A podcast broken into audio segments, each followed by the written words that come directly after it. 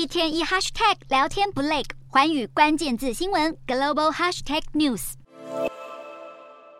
身为亚洲首富的阿达尼，住在要价大约五千万美元的豪宅，家中甚至还有电影院以及三温暖。除此之外，以飞行为兴趣的他，竟然还在庭院盖了停机坪。年收超过两百亿美元的阿达尼，过着平民百姓难以想象的奢华生活。不过，近期这位印度煤王以及他的企业王国却遇上了棘手的股价危机，阿达尼的身价甚至因此暴跌。根据彭博统计，阿达尼的个人资产目前已跌破了一千亿美元大关，并在短短一个月内蒸发了两百七十九亿美元。主要原因则是美国防空机构新登堡研究近期提出了一份长达百页的报告，指控阿达尼集团明目张胆操控股价与会计诈欺。报告更指出，阿达尼集团旗下七家上市公司股价高估的十分离谱，甚至比实际价值高出多达百分之八十五的差距。而阿达尼也正面回应了这项指控，表示这份报告无凭无据，并强调几乎所有旗下公司的账目都由国际间闻名的六大会计师事务所稽核。对于新登堡的指控，阿达尼集团更扬言将会采取法律行动。而阿达尼集团的反击声明一出，旗下的旗舰公司阿达尼企业的股价在三十日一度反弹了百分之十，但不久后涨幅就逐渐趋缓。除了阿达尼企业以外的其他公司股价都受到重挫，同时也拖累了印度整体的大盘表现，在短短一个月